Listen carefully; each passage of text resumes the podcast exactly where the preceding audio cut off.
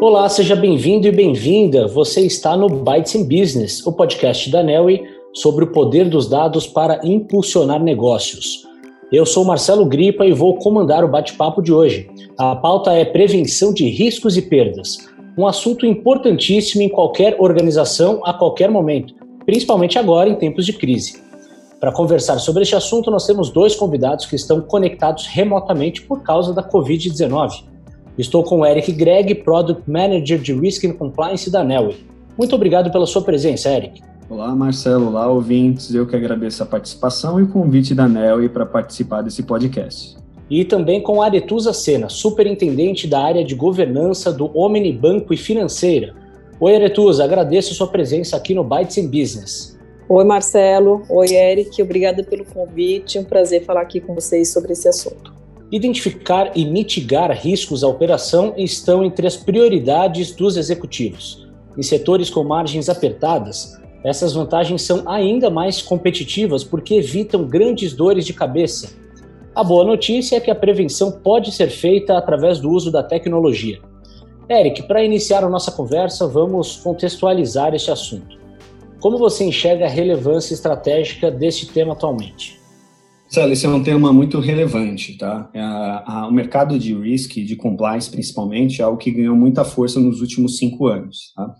E é um mercado cada vez mais desafiador, né? contando aí no sentido de recursos, né, de recursos humanos e escassos, e na questão de como você fazer esse processo de investigação e de análise de risco e de compliance de uma forma eficiente. Porque quando a gente fala dessa temática, que é muito vinculada a leis e regulamentação, nós estamos falando da busca de uma série de informações, que são as informações estruturadas informações não estruturadas, por exemplo, uma coleta em sites da internet de processos judiciais. Né? Isso é algo que demanda uma série de esforços tá, da parte de quem faz esse tipo de análise. Pensando nisso, que a Nelway, desde que entrou nesse mercado, proporcionou aos seus usuários serviços que aliam é, desde uma plataforma, uma interface de fácil utilização, onde é possível você iniciar um processo massificado, mas também ele permite que o usuário tenha acesso a todas as informações não estruturadas de uma forma inteligente para racionalizar a sua análise, onde ele consegue, de uma forma fácil, detectar aí riscos, aprimorar suas análises e, de uma forma muito mais inteligente, racionalizar a tomada da sua decisão com lastro em risco, em compliance ou risco de mercado. Aretusa, você opera no mercado de crédito e vivencia na prática desafios bastante complexos. Em que medida a tecnologia tem feito a diferença no combate a riscos e perdas, de acordo com a sua experiência? Ótima pergunta. Algumas esteiras, né, como a avaliação de crédito, que é bastante aí da minha vivência, elas já estavam bem evoluídas tecnologicamente. E o que ficava para a parte de risk and compliance, né, risco de compliance, o risco dos atos ilícitos, durante muito tempo eles ficaram no plano da subjetividade do analista, o que isso dificultava muito a agilidade para a tomada de decisão rápida em negócios, que a agilidade é, é essencial para a competitividade. A tecnologia e também a, a visão do risco de compliance trouxe para as instituições a obrigação né, de inserir em suas esteiras de avaliação o processo também de avaliação do risco reputacional, do risco de compliance, da prevenção aos atos ilícitos de lavagem de dinheiro, financiamento do terrorismo, de fraudes. Eu acredito que a tecnologia veio nesse ponto para somar, né? e trazer a informação de forma rápida, ajudando as áreas a tomar a decisão mais correta, né, acertando ali o ponto exatamente do que, que é o bom cliente ou o mau cliente para a instituição, e basicamente a tecnologia tirou esse aspecto é, duro que era da esteira da esteira de risco e compliance de que tudo ia demorar. Poxa, caiu lá no compliance, vai demorar. Então, acredito que a tecnologia seja, sim, um grande aliado. E as áreas de risco e compliance também gostam da tecnologia e querem, sim, que a tecnologia seja um grande aliado para a tomada de decisão mais assertiva. Pois é, e um dos maiores ganhos que a tecnologia pode oferecer hoje em dia é o monitoramento de riscos em tempo real. Eric, explica para nós como nasceu o projeto Watcher na Nelway e do que ele é capaz. Legal, Marcelo. O projeto do Watcher nasceu numa necessidade embasada em um dos pilares que a gente tem bem descritos pela Controladoria Geral da União, que fala a respeito do monitoramento. Né?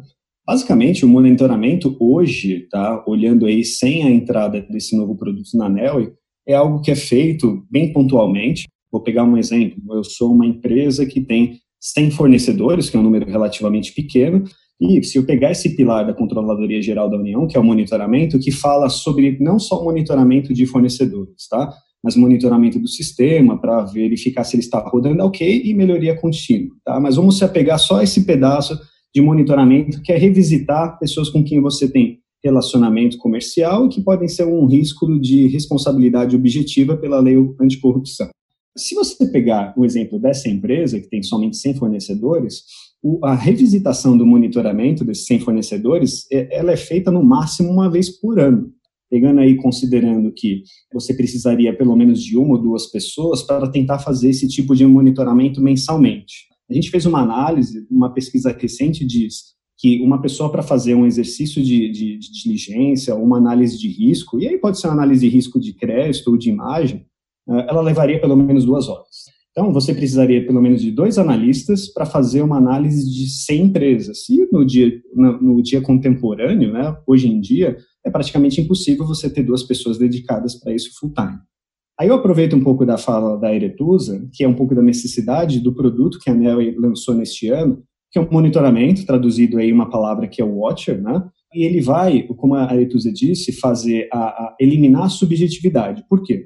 Porque nesse programa de monitoramento, a gente cede uma interface interativa onde os nossos próprios clientes, eles vão escolher que tipo de política e que tipo de regras eles desejam monitorar, eliminando essa subjetividade, ou seja, a estratégia fica bem clara para todos, com lastro numa política de risco que a empresa desenhou, e aí o monitoramento passa a ser constante, passa a ser diário. E aí com isso a gente consegue dar conforto para os nossos clientes e para todo o sistema de risco, uma solução capaz de dar inteligência, né, atrelado a uma questão customizada, que vai depender de cada cliente, ou seja, cada cliente vai ter seu volume, vai ter a sua quantidade de dados e as variáveis que fazem sentido para elas serem monitoradas, e a constância. E com isso ele vai ter uma solução que garante aí esse monitoramento contínuo de forma assertiva, sem a subjetividade e que dá mais segurança aí para os próprios integrantes dessa equipe de risco tratarem de outros assuntos que é o core da empresa, né?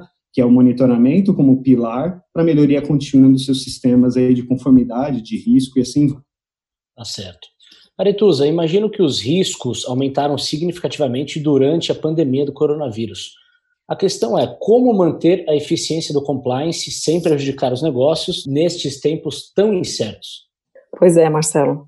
A pandemia é indiscutível aí os riscos que trouxeram de continuidade de negócios, né, no panorama econômico, trabalhista, mas também trouxe muita oportunidade, né, principalmente para alguns setores que começaram a fazer negócios em volumes elevados, como as áreas da saúde, uma dependência maior ali de insumos.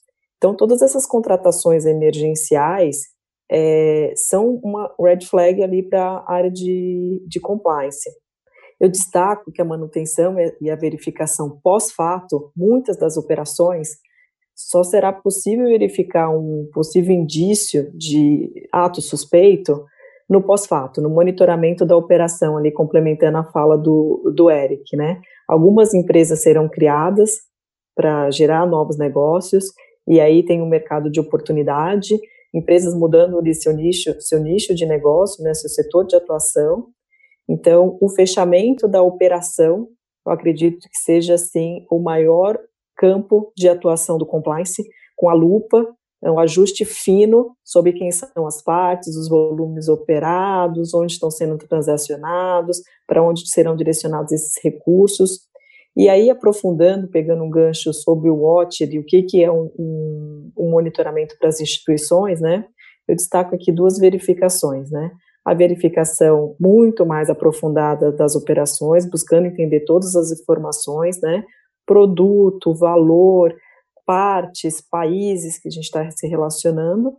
E também um outro red flag que eu acredito que esses produtos, né, que a tecnologia possa é, sensibilizar, a gente já sabe que tem alguns setores que estão com uma baixa produtividade, né? Então, se esses setores começarem dentro da tua instituição a movimentarem valores maiores, é um sinal de que há alguma coisa de errado, né? O mercado, o mundo está parado em algum setor e só esse meu cliente está transacionando recursos ali. A gente chama de movimentação atípica no mercado, também nos normativos do Banco Central, eu acredito que as instituições devam criar, sim, os seus indicadores COVID, né, para essas transações atípicas. Agora, uma questão especificamente de produto. Eric, qual o desafio de trazer este mundo de informações sensíveis e organizá-las de forma coesa, intuitiva, em um só lugar? Essa é uma pergunta bem interessante, é algo que é foco da NEL, é algo que a gente tem aí, é vanguarda nesse tipo de solução, mas isso não acaba nunca. É, como eu até mencionei lá, logo no comecinho dessa apresentação, desse bate-papo, né, a questão de dados não estruturados é um desafio. Se você pensar numa análise ampla, numa análise profunda de uma pessoa, de uma empresa, hoje a gente saiu daquele espectro simples, né, que era aquela análise financeira, que basicamente olhava se a pessoa tinha algum tipo de débito, né, algum protesto, algum registro de débito ou até passagem no mercado de uma pessoa que potencialmente estava adquirindo aí uma empresa linhas de crédito, que poderia dar uma, uma intuição ou uma indicação de um possível risco de fraude ou até de inadimplência, né?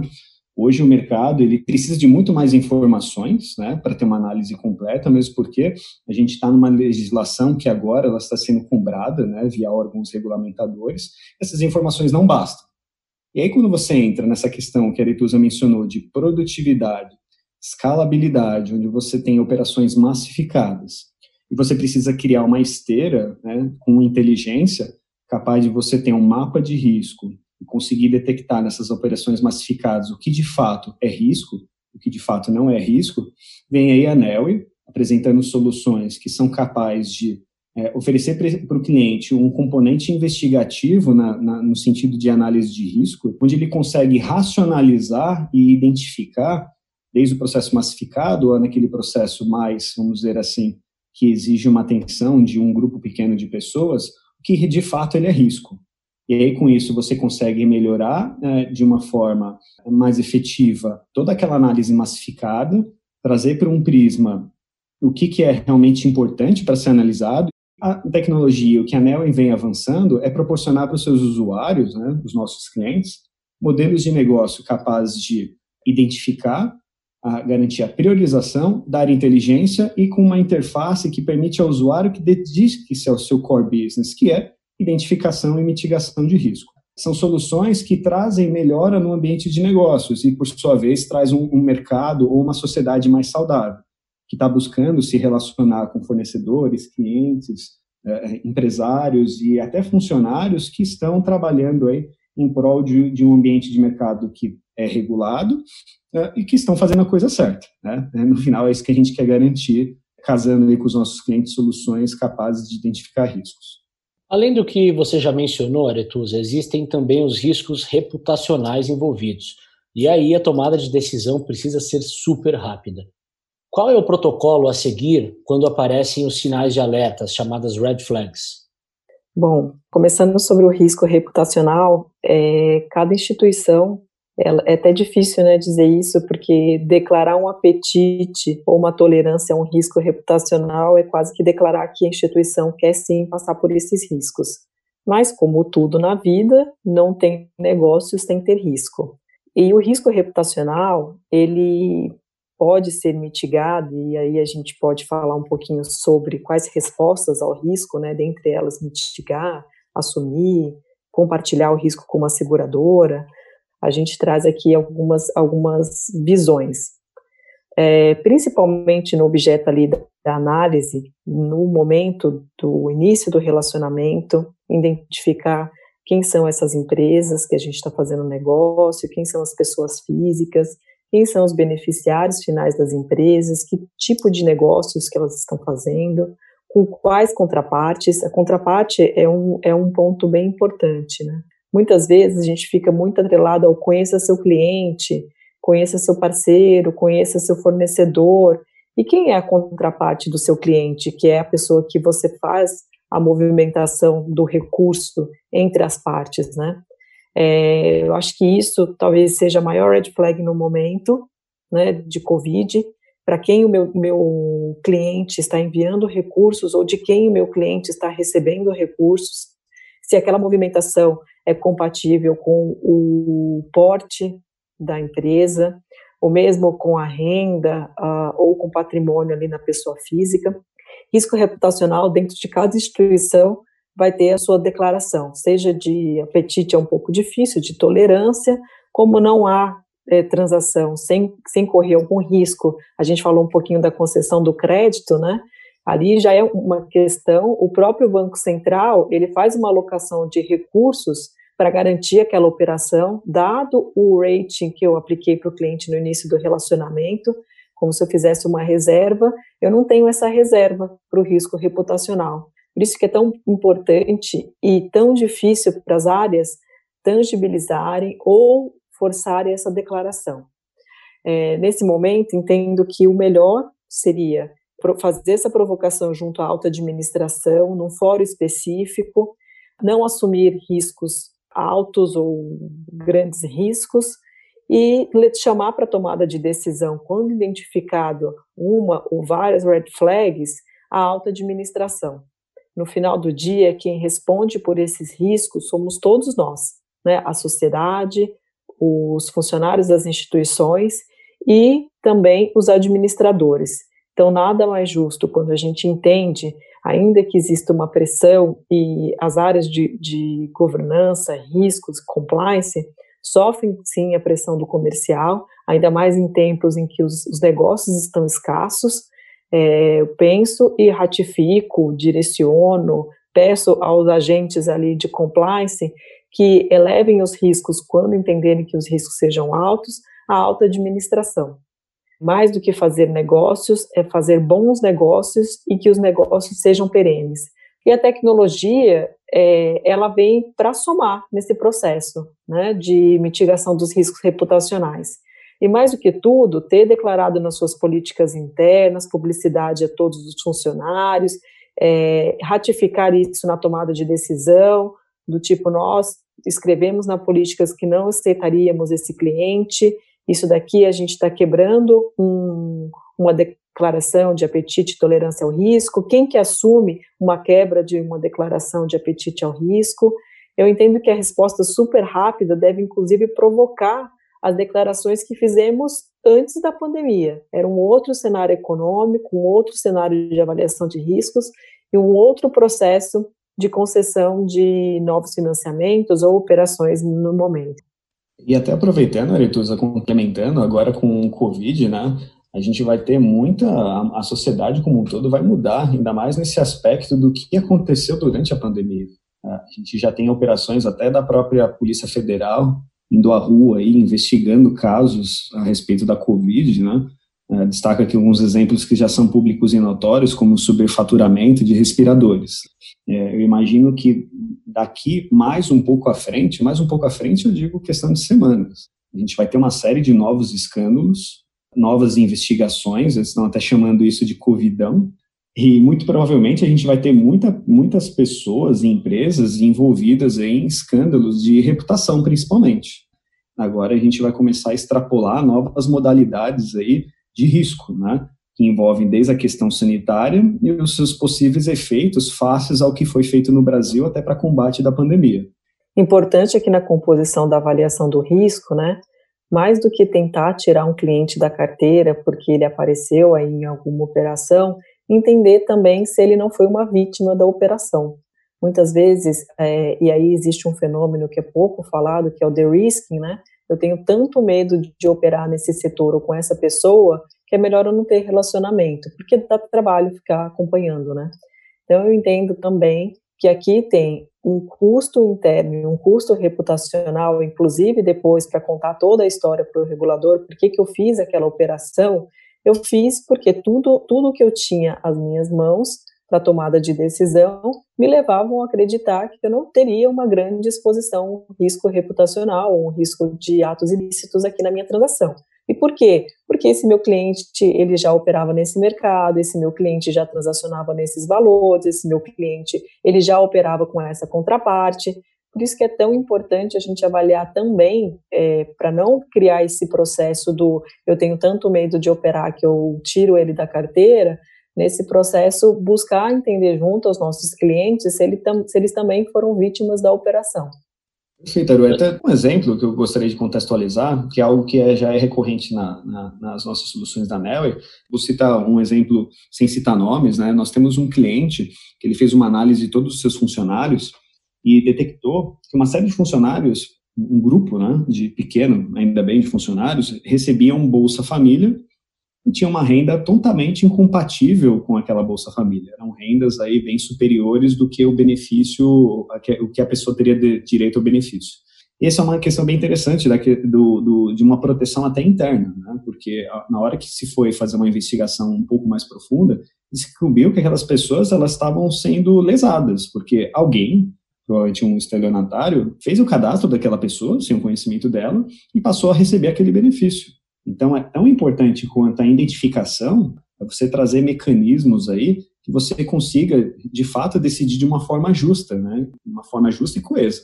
É, pois é, esse tema é interessante porque, conforme vocês falaram, ele vai evoluindo de acordo com as necessidades de mercado. Eric, quais são as tendências no uso da tecnologia para prevenção de riscos e perdas? Para onde estamos indo nesse setor? Olha, uh, o uso da tecnologia é algo também que não tem volta, né? Dado aí até o exemplo que a gente vive hoje, né? Agora a gente tem uma série de empresas que estão adotando modelos remotos, né, de trabalho, não é mais o presencial. A mesma coisa vale tecnologia, do sentido que a gente vai ter que criar sistemas cada vez mais uh, capazes de olhar o todo, ou seja, o processo massificado, mas que também tenha a capacidade de fazer a identificação de riscos, evitando ao máximo o falso positivo, mantendo e deixando é, essa análise de risco ao ser feito um filtro de tudo que é feito, né, dedicando os seres humanos, né, que isso nunca vai deixar de existir, para que eles se dediquem à parte mais nobre aí na avaliação de risco. A gente tem, mais uma vez, um desafio extremamente desafiador, onde a segurança jurídica no Brasil, ela infelizmente, ela está muito abaixo da, das nossas expectativas, comparando com o mundo, tá? E aí a tendência é que a ANEL ouvindo aí os nossos clientes, observando o mercado, traga soluções que são capazes de fazer essa integração de necessidades com avaliação de risco, proporcionando novamente uma interface que seja aí capaz de fazer com que as pessoas que interagem conosco consigam se dedicar ao seu core business, que é a avaliação de risco. Isso não importa, não importa o prisma, tá? Prisma de compliance, prisma de fraude, crédito ou até reputacional. Tá certo, bate-papo produtivo e relevante, mas estamos chegando ao final deste episódio sobre tecnologia no compliance. Muito obrigado a Aretusa Sena, superintendente da área de governança do Omni Banco e Financeira, e ao Eric Gregg, Product Manager de Risk and Compliance da Nelway. Os dois conversaram conosco remotamente por causa do isolamento social da Covid-19. E você que nos acompanhou até aqui pode conferir outras edições do Bytes in Business. É só acessar a página de podcasts no blog da Nelly ou conferir diretamente na sua plataforma de música preferida, como você quiser. Muito obrigado pela companhia e até mais.